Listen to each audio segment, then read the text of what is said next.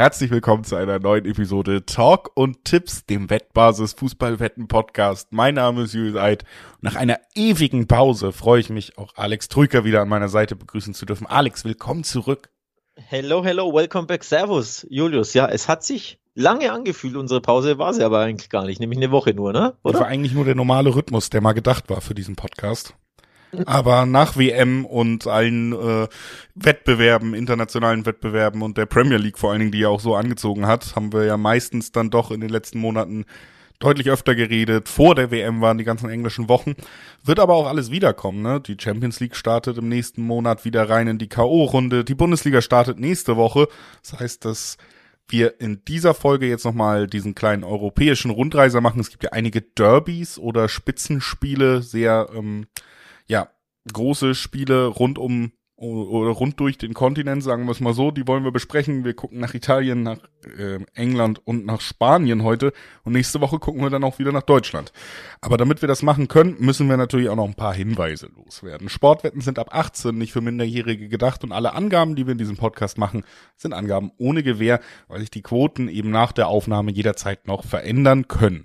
Zu guter Letzt, Sportwetten können Spaß, aber auch süchtig machen. Und wenn das Ganze bei euch zum Problem wird, könnt ihr euch an den Support der Wettbasis wenden, sei es per Mail oder per Live-Chat. Oder ihr guckt mal auf spielen-mit-verantwortung.de vorbei. Auch da gibt es erste Hilfsangebote. Und wir gucken als erstes in Italien vorbei, Alex, denn da ist ein Spitzenspiel angesagt. Die SSC Neapel wird gegen Juventus Turin spielen, damit auch äh, zumindest eine Mannschaft mit Neapel dabei, über die wir in unseren europäischen Folgen hier im Januar schon mal gesprochen haben, weil sie mhm. eben weiterhin an der Tabellenspitze stehen. Mhm. Ungeschlagen sind sie aber nicht mehr. Im Spitzenspiel mhm. gegen Inter mussten sie das erste Mal liegen lassen. Und jetzt ja. ähm, Jetzt geht's gegen den Tabellenzweiten, gegen Juventus, die glaube ich tatsächlich, als wir das letzte Mal aufgenommen haben, noch auf Platz vier oder fünf standen vor zwei Wochen, aber die halt im Moment wirklich marschieren wie verrückt, jedes Spiel gewinnen und deswegen jetzt tatsächlich wieder ja in der ersten Verfolgerposition sind. Ja, es ist überraschend, das Topspiel schlechthin auch mit, also nicht nur vom Namen her, klangvoll natürlich, äh, Neapel und Juventus können sich nicht leiden, da ist sowieso Brisanz drin, aber es ist ja auch wirklich buchstäblich das Topspiel, nämlich der erste gegen den zweiten. Und dass Juventus Zweiter ist, das kam ja, überraschend ja nicht, sondern eher stetig. Aber ähm, immer wenn ich auf die äh, Tabelle der Serie A geguckt habe, waren sie irgendwo zwischen Platz 4 und Platz 9.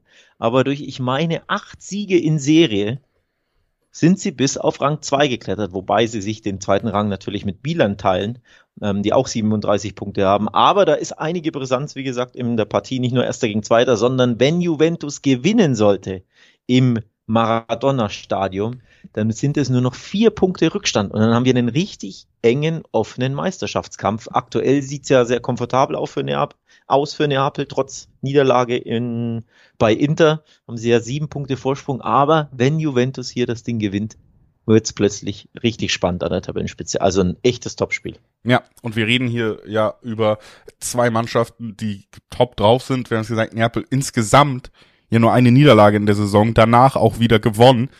Und ähm, logischerweise, dass die eine einzige Niederlage, die war bei Inter, also zu Hause auch noch komplett ungeschlagen in dieser Saison. Auf der anderen Seite hast du dann eben diesen wahnsinnigen Lauf von Juve, den du angesprochen hast, mit den acht Siegen in Folge. Also da ist wirklich Spitzenspiel angesagt jetzt. Das sind wirklich die, die beiden Mannschaften, die da am meisten auch mitbringen oder am meisten Argumente mitbringen, um zu sagen, ja, ich glaube schon Neapel gewinnt oder ich glaube schon Juventus gewinnt. Das macht natürlich einen Tipp im Dreiweg recht schwer. Quoten sind trotzdem recht deutlich und ich kann es auch auf eine gewisse Art und Weise nachvollziehen. Neapel hier Favorit, weil sie eben die gesamte Saison zu Hause noch nicht verloren haben, weil sie auch die gesamte Saison nur eine Niederlage kassiert haben und einfach ein ganz, ganz tolles Jahr spielen, während du bei Juventus ja große Startschwierigkeiten schon gesehen hast und Juve ja auch in den letzten Jahren, muss man sagen, sich jetzt vielleicht eher ein bisschen abgemausert hat, als äh, sich als Spitzenteam europäisch gefestigt hat in der, in der Wahrnehmung. Deswegen, ich kann es so ein bisschen nachvollziehen, eben weil es auch in Neapel ist, das Spiel, und das ist ein ganz besonderes Stadion, ist ein ganz besonderer Ort zu spielen, aber trotzdem, ja, fällt es mir hier schwer, im Dreiweg tatsächlich den Gewinner zu tippen, weil für mich beide Teams so gut drauf sind, dass, dass es einfach genug Argumente gibt, um links oder rechts zu tippen. Ähm, ich finde mehr Argumente, um nach links zu tippen, um mal in dem Bild zu bleiben. Ähm, die Heimform, du hast ja angesprochen, auch erst einen Punktverlust von Neapel zu Hause und das finde ich fast noch bemerkenswerter, erst sechs Gegentore. Also die Abwehr ist einfach enorm stark. Und wenn man dann auf die Auswärtsform blickt von Juventus, die ist bemerkenswert. Die ersten vier Spiele in der Serie A wurden jeweils nicht gewonnen. Die nächsten vier wurden allesamt gewonnen. Also aus acht Spielen gab es jetzt vier Auswärtssiege. Und jetzt kommt's. Kannst du mir sagen, wie die vier Auswärtssiege in Folge, die Juve jetzt eingefahren hat, jeweils endeten? Ohne nachzugucken, natürlich. 1-0, 0-1. Richtig. Es, jedes Spiel, das gewonnen wurde in der Fremde, wurde exakt 1 zu 0 gewonnen. Das Derby bei Torino 1 zu 0, ähm, in Lecce 1 zu 0, bei Hellas 1 zu 0 und natürlich zuletzt bei Cremonese natürlich 1 zu 0, dem Tabellenletzten. Also selbst wenn sie gewinnen, knapper, enger kann es nicht sein und deswegen ist die Auswärtsbilanz oder zumindest die, die Torbilanz auswärts einfach verrückt. Mit 5 zu 4 Toren in der Fremde steht Juventus da und hat vier Siege eingeholt mit nur fünf Auswärtstoren. Also, du siehst schon, ja, sie gewinnen zuletzt auswärts, aber das ist immer sehr, sehr dünn und sehr, sehr minimalistisch und deswegen mit Gesamtblick so auf die Auswärtsform von Juve neige ich hier eher dazu, dass ich sage, wenn du, wenn du mich fragst, gehe ich nach links oder nach rechts? Also links ist der Heimsieg und rechts ist der Auswärtssieg, dann würde ich eher nach links tendieren zum Napoli-Sieg. Insgesamt tendiere ich aber eher in die Mitte was dich wahrscheinlich weniger überraschen wird. Ja, also wenn mich du hast mich du überzeugt jetzt. Also ich würde tatsächlich dann doch, äh, wenn man das das mit reinnimmt, was du gerade gesagt hast. Und es stimmt ja auch, Juventus zwar mit den Punkten, aber nicht mit so überzeugenden Leistungen über die Saison gesehen wie Neapel, dann noch der Heimvorteil. Für mich sind die Zweierquoten dann tatsächlich interessant im Dreiweg auf die Heimmannschaft auf Neapel. Das wäre wäre dann auch mein Tipp. Ja, interessant sind sie, wie gesagt. Ähm, das ist schon ein bisschen bemerkenswert. Ähm, immer kannst du ja nicht hier deine 1-0 Minimalistensiege da durchdrücken. Ich neige trotzdem hier ein bisschen zum, zum Unentschieden, weil Neapel würde ja dann komplett in der Tabelle wegziehen von Juventus. Ähm, also sieben Punkte sind es ja jetzt schon, dann wären es schon zehn am 18. Spieltag. Das erscheint mir oder erschiene mir irgendwie viel. Aber dass jetzt Juve direkt bei Napoli gewinnt an sich, angesichts ihrer Heimstärke, sehe ich auch nicht. Deswegen, ich gehe hier tatsächlich aufs Unentschieden. Ähm, ich glaube, die trennen sich Remis beide super drauf. Wie gesagt, Juve 80 in Folge. Napoli generell hat sich auch nicht aus der Ruhe bringen lassen durch das äh, 0-1 bei Inter direkt jetzt gegen Sampdoria in Genua gewonnen. Also ich glaube, es spricht recht viel dafür, dass das hier Remis ausgeht und vor allem Napoli könnte damit, glaube ich, dann doch ganz gut leben, denn zumindest auf Juve hätte man weiter sieben Punkte Vorsprung. Aber natürlich, wenn Milan gewinnt, schmilzt der Vorsprung ein bisschen. So ist es. Also es bleibt auf jeden Fall noch spannend in Italien und es ist auch spannend in England und deswegen machen wir da den Sprung rüber in unsere Besprechung. Gucken als erstes auf ja das kleinere London Derby, was wir anzubieten haben an diesem Spieltag, nämlich Chelsea gegen Crystal Palace. Ist ähm, sicherlich bei weitem nicht so groß wie das Nord-London Derby, über das wir gleich sprechen werden, aber es ist ein Spiel mit ordentlich Sprengkraft, vor allen Dingen auf Chelsea-Seite, denn da läuft es ja einfach weiterhin überhaupt nicht. Wir haben auch schon im letzten Podcast drüber gesprochen. Graham Potter, das will noch nicht richtig klappen, die Ausbeute ist nicht gut, man bewegt sich wirklich äh, mehr und mehr Richtung Krise, wenn man nicht schon da ist. Und selbst so ein Neuzugang wie Joao Felice äh, bringt nicht nur Freude, wenn, wenn alles irgendwie nicht klappt. Der fliegt nämlich im ersten, im Debüt direkt mit Rot runter. Das gibt's glaube ich auch nicht so oft, gerade bei Angreifern. Also irgendwie Chelsea in so einer Downward Spiral, wie der geneigte Engländer sagen würde. Und das macht es natürlich schon auch immer interessant bei solchen Spielen, mal zu gucken, okay, sie sind trotzdem natürlich der große Favorit mit ihrem Namen, sie spielen aber überhaupt nicht so. Und bei den Quoten ist es dann halt auch ja, relativ deutlich, ne? 530er Quoten auf Crystal Palace gegen ein sehr, sehr wackeliges Chelsea. Ja, muss man zumindest mal drüber reden und das machen wir jetzt auch.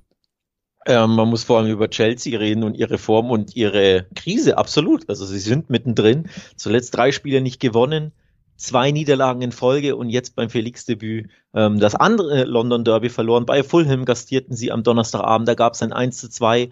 Felix direkt, ich glaube, ein Tag ist er in London gefühlt und direkt gespielt. Direkt Hat englische Härte. gut gespielt. Ja, wollte er sich so ein bisschen aneignen, offenbar. Ähm, hat auch eigentlich gut gespielt, war gut im Spiel drin, aber definitiv übermotiviert, wie man bei seinem Tackle gesehen hat. Völlig zu Recht damit äh, rot vom Platz geflogen, ne? die, die offene Sohle auf Schienbeinhöhe. Ähm, das war korrekt, dass er da den roten Karton sah, aber ja, zeigt äh, oder spricht ein bisschen Bände. Er wollte sich natürlich extra Mühe geben, schadet dann seiner Mannschaft, die ist zu zehnt und verliert dann auch noch bei, bei Fulham. Also es läuft überhaupt nicht für Potter. Ja, sie sind mitten in der Krise. Platz 10, das ist nicht gut. Dementsprechend ist das ein bisschen ein Nachbarschaftsduell. Zehnter gegen Zwölfter, Chelsea gegen ja, Palace. Ja. Also Crystal Palace kann punktgleich ähm, ziehen mit Chelsea. Torverhältnis wird wahrscheinlich knapp, weil sie acht äh, Tore schlechteres Torverhältnis haben, aber sie könnten auch auf 25 Punkte kommen, die Chelsea gerade hat. Ne? Also das ist schon ein direktes Duell in der Tabelle und das hat sich in den letzten Spielen eben auch angedeutet.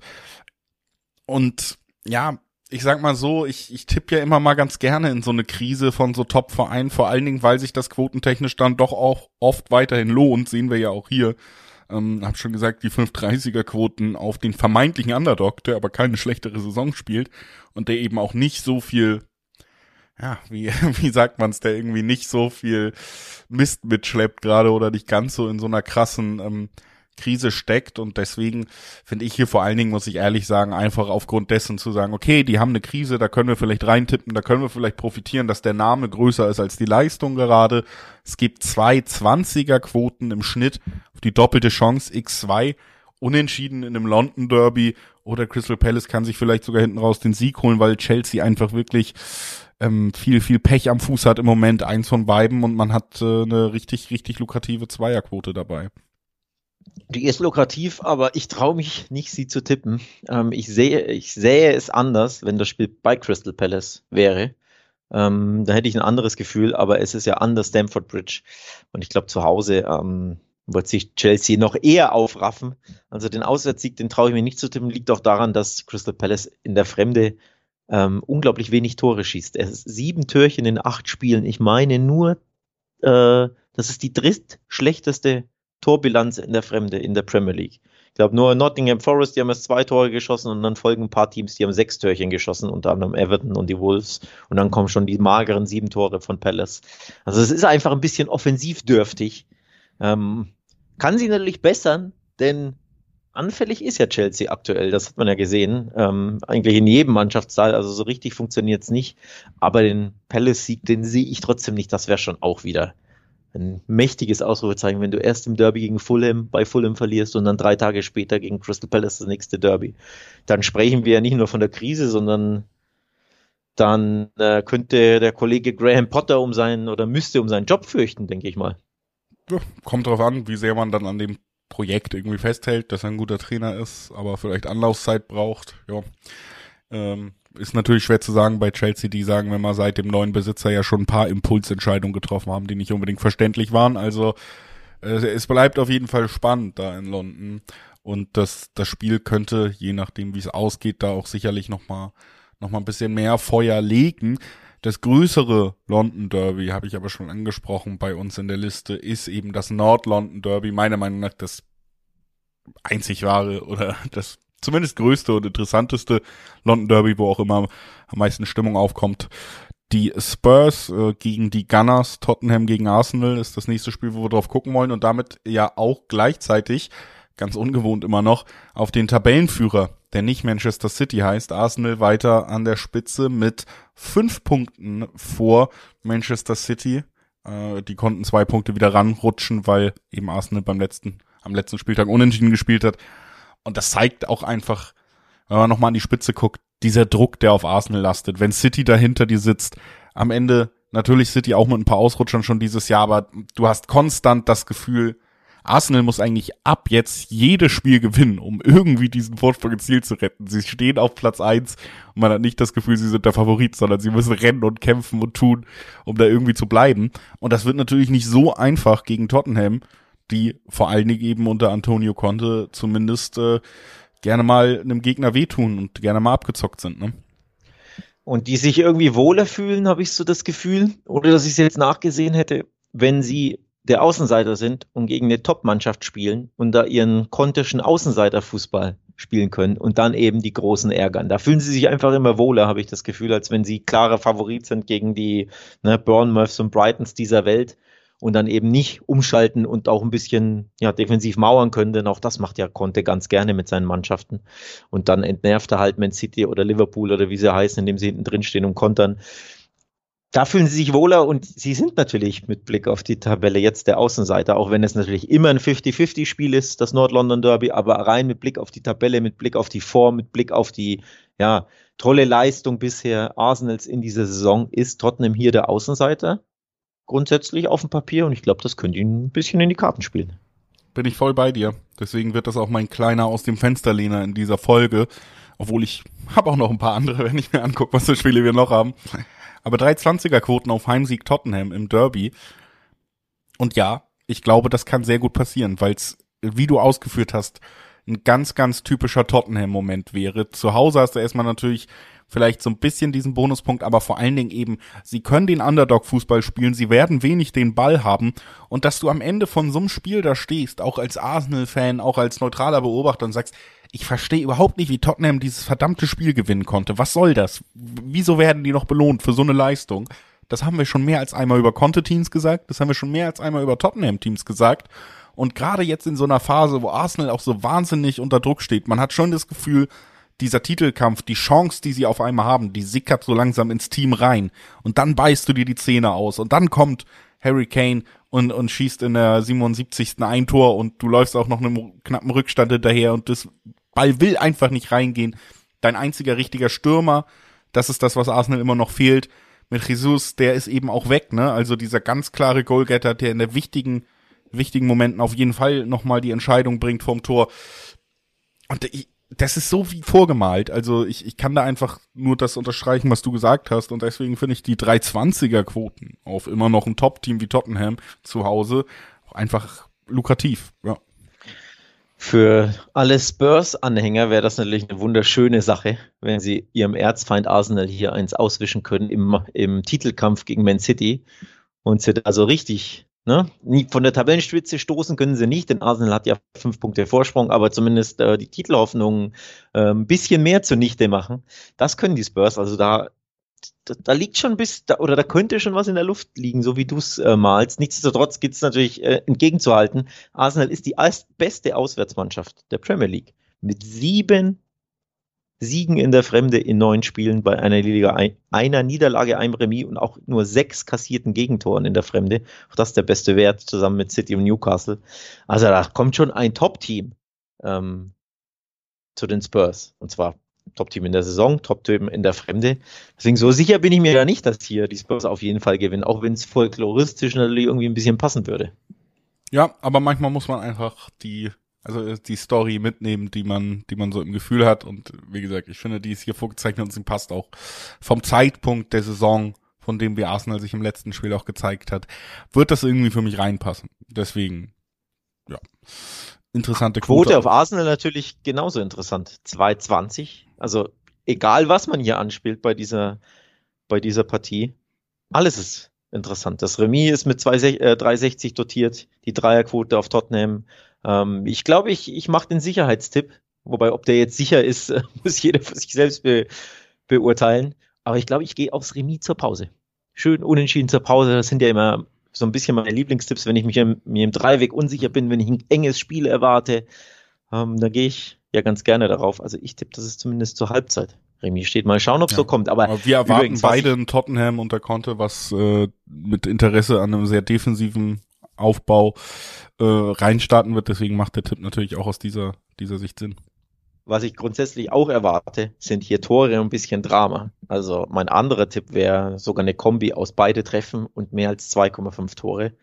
Ähm, oder grundsätzlich einfach nur beide Treffen, wenn man es ein bisschen safer halten will. Da wäre ja zum Beispiel so ein Unentschieden-Tipp, kann ich mir auch super gut vorstellen. Ähm, wäre ja dann auch abgedeckt. Also beide Treffen ist der, der andere Tipp, den ich hier auf dem Zettel habe. Ich glaube, das wird wirklich mal wieder ein richtig richtig unterhaltsames Nord-London Derby. Und wie die ausgehen, das ist einfach schwer zu prognostizieren. Das zeigen schon die letzten Derbys. Ähm, Arsenal hat drei der letzten vier Nord-London Derbys gewonnen. Äh, von den letzten sechs hat, haben die Spurs drei gewonnen und Arsenal auch drei. Ohne so, sogar ohne Remis. Also da ist einfach immer alles möglich. Die sind schwer zu prognostizieren, diese Spiele im Dreiweg. Da lohnt sich, glaube ich, das Einschalten. So ist es. Also neben unseren Tipps auch noch der TV-Tipp dieser der Folge. Der TV-Tipp. Und genau. ähm, wir machen direkt noch in England weiter, gucken auf meinen kleinen, äh, ich glaube, das können wir nicht ganz so ausführlich machen wie das Nord-London Derby, aber mein äh, aus dem Fenster Lina 2, ich sage Brighton gewinnt gegen Liverpool, 330er Quoten. Wo kommt denn das jetzt her? Aus der Pistole geschossen. Ohne, ohne Einleitung zum Spiel direkt Brighton gewinnt. Wir gegen reden Liverpool. jede Woche über Liverpool hier. Jeder ähm, weiß, mein Tipp ist verbraucht. der Positivtipp für Liverpool, Nunez hat getroffen, wie ich es angekündigt habe. Im letzten Spiel, auf das wir getippt haben. Und jetzt muss man einfach konstatieren, Liverpool ist nicht gut in diesem Jahr. Es fehlen immer noch wichtige Spieler. Gagpo noch nicht so drin, dass er dann Diaz zum Beispiel ersetzen kann. Und vor allen Dingen, und das meine ich ganz ehrlich, das hier ist für mich auch eher ein Tipp auf Brighton, die unter Potter schon so ein bisschen das Dark Horse waren und äh, unter Sherby jetzt noch mal besser geworden sind. Ich finde, die spielen eine ganz, ganz tolle Saison. Und vor allen Dingen spielen sie mannschaftlich geschlossen, richtig, richtig guten und überlegten Fußball. Und das fehlt Liverpool. Liverpool ist auch defensiv anfällig. Liverpool wird weiter ohne Van Dijk auskommen müssen, auch bei dieser defensiven Anfälligkeit noch zusätzlich. Ja, und Liverpool weigert sich auch seit Jahren, einen Mittelfeldspieler zu kaufen, den sie dringend bräuchten. Und äh, all das führt dazu, dass ich glaube, Brighton hat hier sehr gute Chancen auf den Sieg. Und ähm, ist dann natürlich auch spannend dotiert mit über drei. Da spricht auch noch die Enttäuschung aus dir, ähm, die dein Liverpool-Herz so in sich trägt. Aufgrund der letzten zwei Darbietungen in der Premier League gab es ja das 1 zu 3 bei Brent, äh, Brentford. Das ist jetzt schon wieder ein bisschen her, nämlich fast zwei Wochen, weil dazwischen war FA Cup und da gab es nur ein enttäuschendes 2 zu 2 gegen die Wolves. Und das war nicht nur enttäuschend, das war auch noch glücklich, denn die Wolves haben ja eigentlich das, wie ich finde, und wahrscheinlich die ganze englische Fußballwelt finde, das reguläre 3 zu 2 geschossen, das nicht zählte, ohne dass man weiß, warum es nicht zählte. Es konnte ja kein Abseits äh, dargelegt werden oder bewiesen werden. Also da hatte ja Liverpool überhaupt Glück, mit dem Remis davongekommen zu sein. Jetzt gibt es ein Rückspiel bei den Wolves. Ähm, wann ist das? Ich glaube, in der Woche, ne? 17.01. Ja, in ein paar Tagen. Guck ja. mal an. Also da kommt's eh äh, Knall auf Fall. Liverpool hat jetzt ja, die Strafe bekommen, nämlich ein Zusatzspiel in einem Wettbewerb. Jürgen Klopp freut sich gar nicht darüber, aber sie sind einfach selbst schuld. Das war wieder mal sehr, sehr dünn gegen Wolverhampton, vor allem zu Hause an der Anfield Road. Ähm, ja, Pokal ist was anderes als Liga, aber die Wolves sind ja in der Liga so schwach. Ähm, vorletzter aktuell, da musst du einfach zu Hause im FA Cup gewinnen. Liverpool hat wieder enttäuscht und ich glaube, da rührt auch dein, dein Tipp gegen Brighton her. Das waren einfach zuletzt zwei sehr biedere Leistungen des LFC. So ist es. Und ähm, ja, Danke, dass du meinen Tipp nochmal kurz erklärt hast. Kann ich auch nichts weiteres hinzufügen. Was ich aber auf jeden Fall noch hinzufügen will, ist für euch alle der Hinweis, mal auf wettbasis.com vorbeizuschauen. Denn wir machen ja hier gerade wieder so einen Mix, ne? Verschiedene Ligen, da nur ausgewählte Spiele, damit es irgendwie in das Podcast-Format, was wir halt haben, passt. Aber es gibt natürlich viel, viel mehr zu entdecken, alleine in der europäischen Fußballwelt und generell über den Fußball hinaus sogar. Da kann man immer nur wieder sagen, wettbasis.com als Anlaufziel für euch, um euch zu informieren über alle Sportevents, die Tipps zu bekommen, was passiert da, wo finde ich das, wo kann ich das gucken, wo kann ich drauf wetten und krieg die besten Quoten.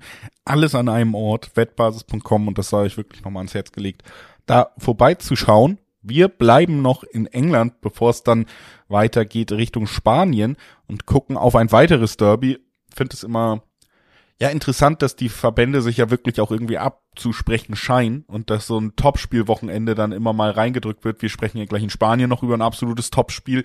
Wir hatten in Italien das absolute Topspiel. Wir hatten schon das Nord-London Derby in England und wir bekommen auch noch das Manchester Derby in England.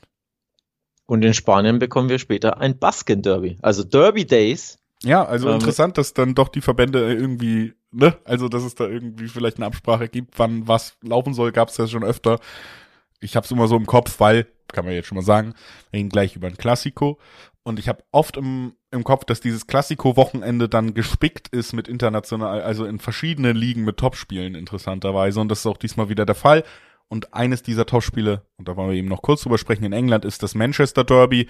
Obwohl man sich schon fragen muss, ist das wirklich ein Topspiel? Denn in der jüngeren Vergangenheit muss man ja auch sagen, gibt es nur eine Spitzenmannschaft, die aus Manchester kommt. Ja, in der jüngeren Vergangenheit oder in der älteren Vergangenheit, äh, denn in der jüngeren trifft das nicht zu. Wir haben das Top, Top, Top-Spiel, wie ich finde.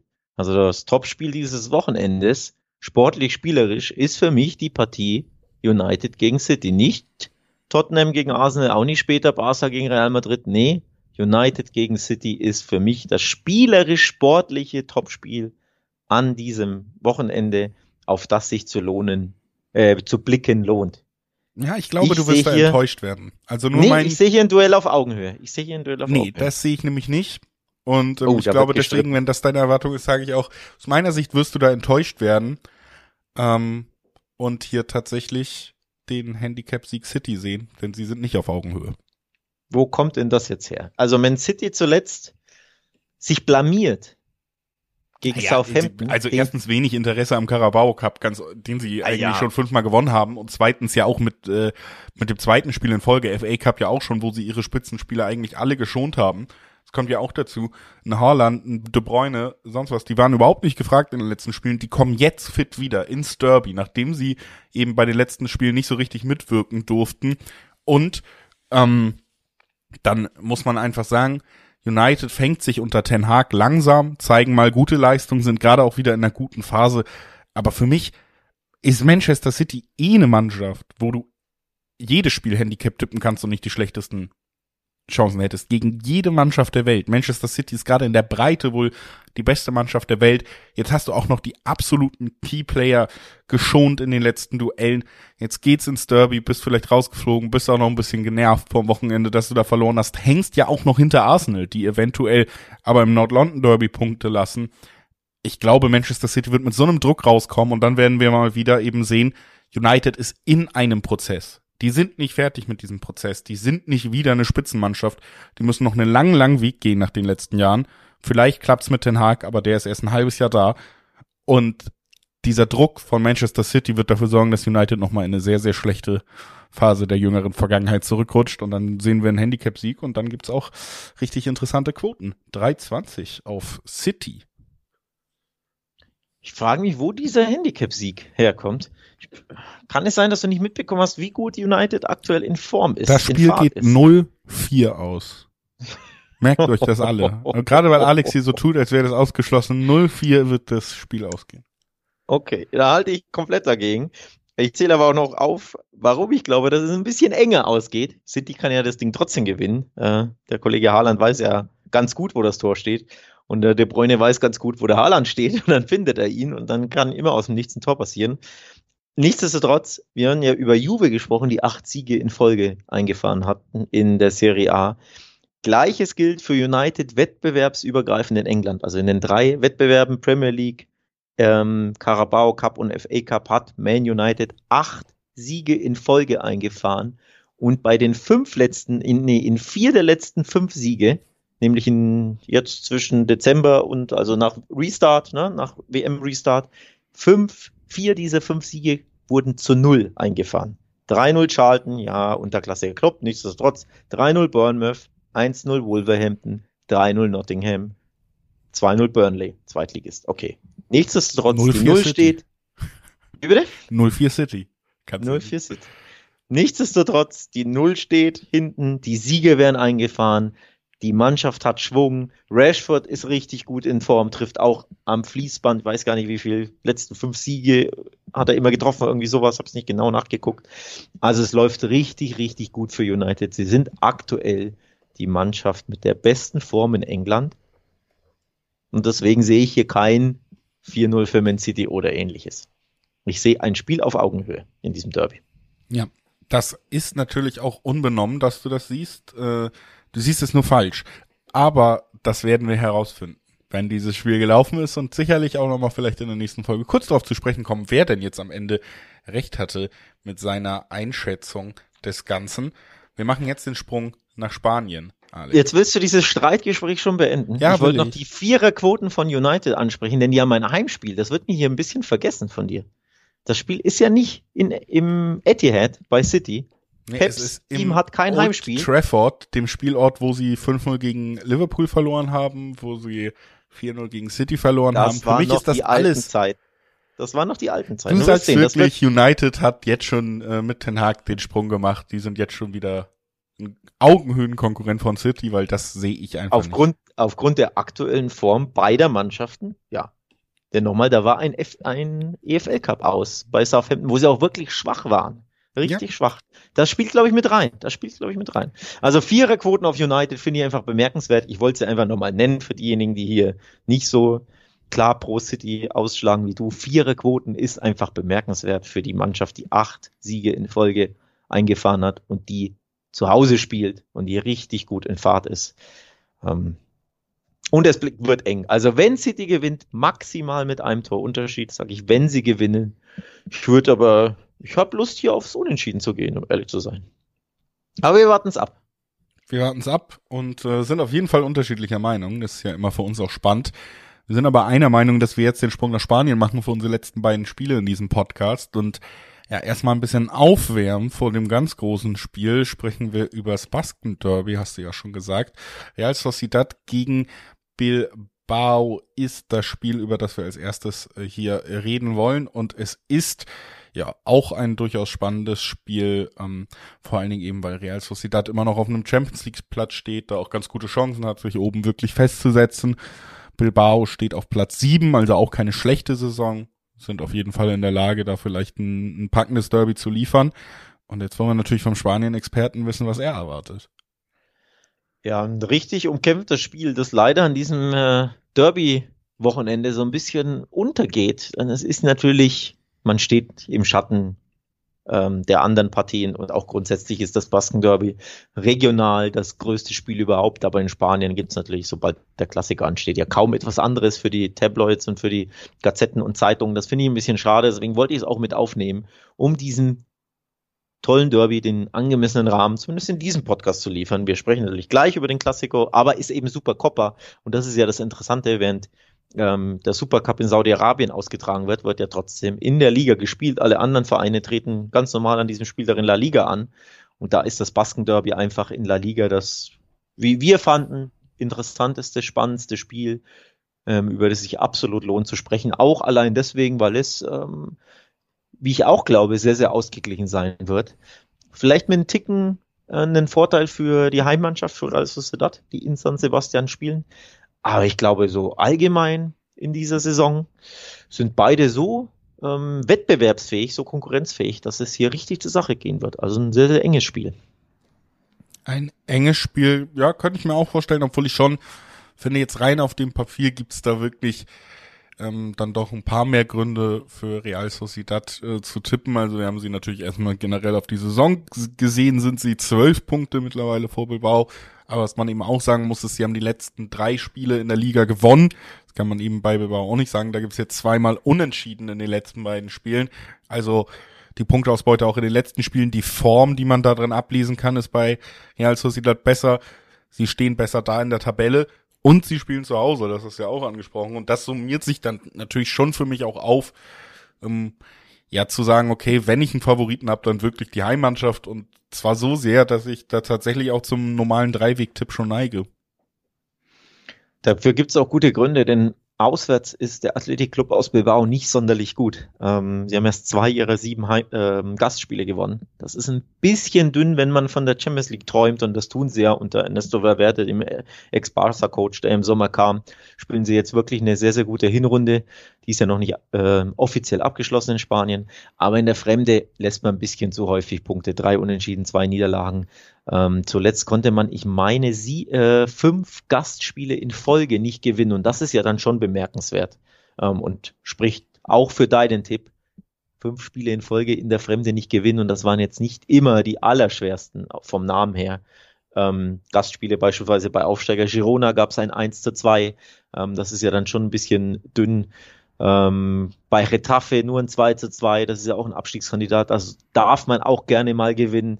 Also in der Fremde tun sie sich ein bisschen schwerer, deswegen gibt es gute Gründe hier auf Real Sociedad zu gehen. Grundsätzlich Quoten sind einfach super interessant. 2,50 aufs Heimteam, 3,15 im Schnitt aufs Auswärtsteam, zeigt ja schon auf.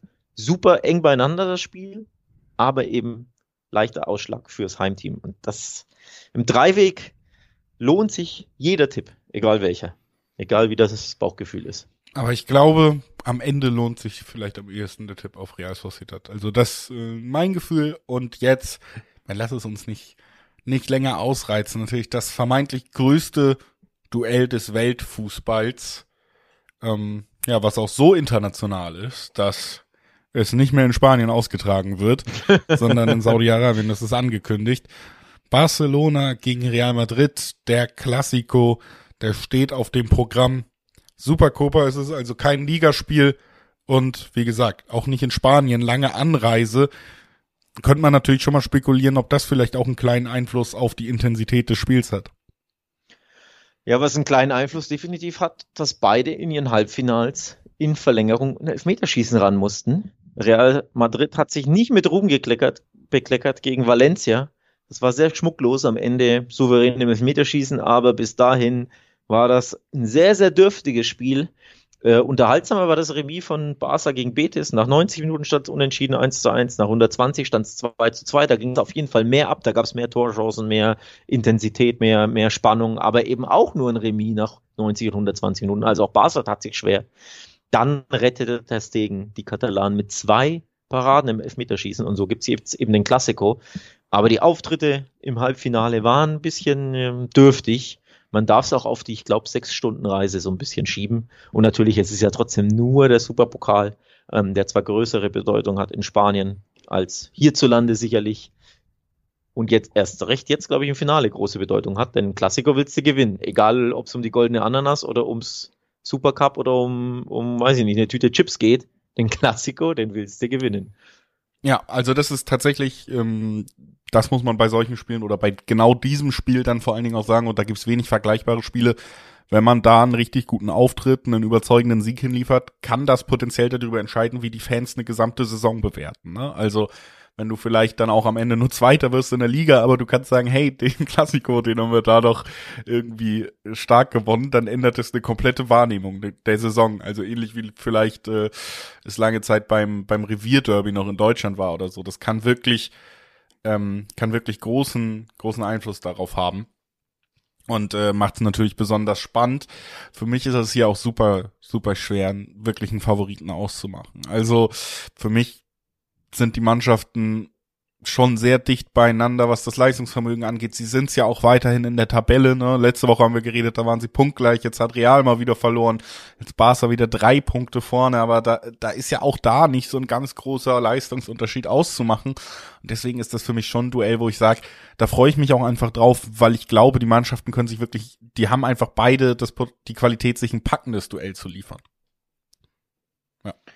Packend wird's, ausgeglichen ist es. Ähm, Quoten könnten ja fast nicht eng übereinander sein, wobei Barca ein leichter minimaler Favorit ist, sicherlich, weil sie in äh, La Liga einfach drei Punkte Vorsprung haben. Also 2,55er Quoten im Schnitt auf Barca, 2,90 auf Real Madrid.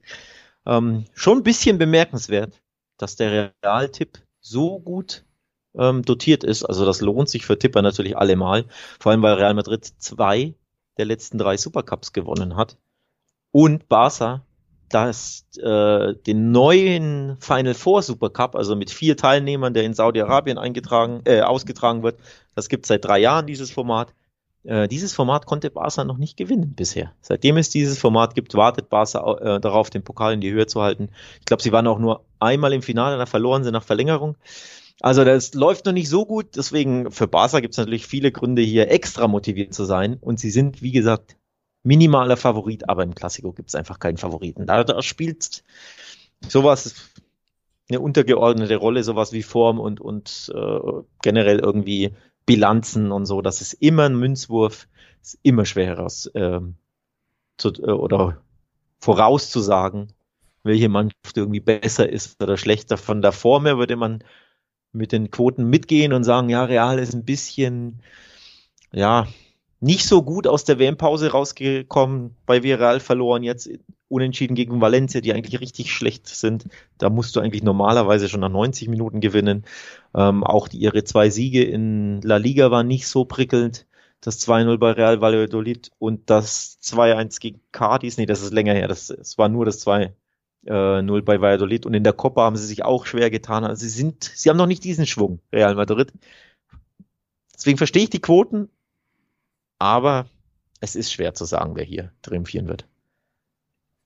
Ja, also ich, ich, wie gesagt, ich kann auch einfach nicht diesen Sieger am Ende tippen, aber ich glaube, oder meine Hoffnung ist, dass wir auf jeden Fall ein attraktives Spiel sehen, zu einem attraktiven und auch Augenhöhe-Spiel gehört auch für mich, dass beide Mannschaften treffen. Das ist für mich ein sehr naheliegender Tipp. Da dann naheliegen ja. natürlich auch die Tipps über 2,5 Tore am Ende, also dass wir zumindest ein 2-1 auf einer Seite sehen, dass beide ein Tor beisteuern. Das halte ich beides für sehr, sehr wahrscheinlich, wünsche ich mir auch einfach für so ein Spiel.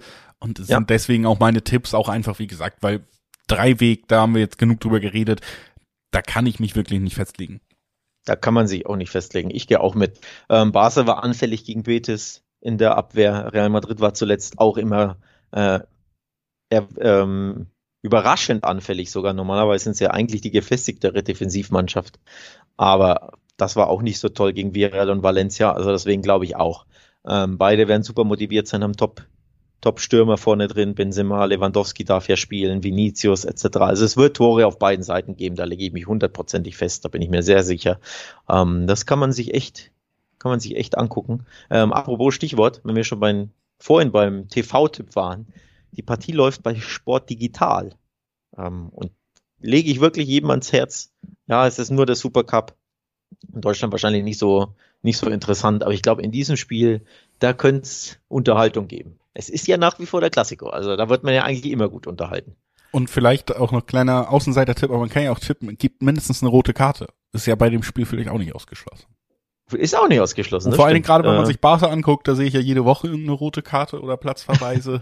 ich, äh, zuletzt ja. ist das auch korrekt. Der Ferran Torres hat rot gesehen, Jordi Alba gelbrot und vor der WM war ja Lewandowski mit gelbrot des Platzes verwiesen worden. Also ja, ich glaube, es wird auch, es wird hitzig, ähm, es wird unterhaltsam, es wird Tore geben.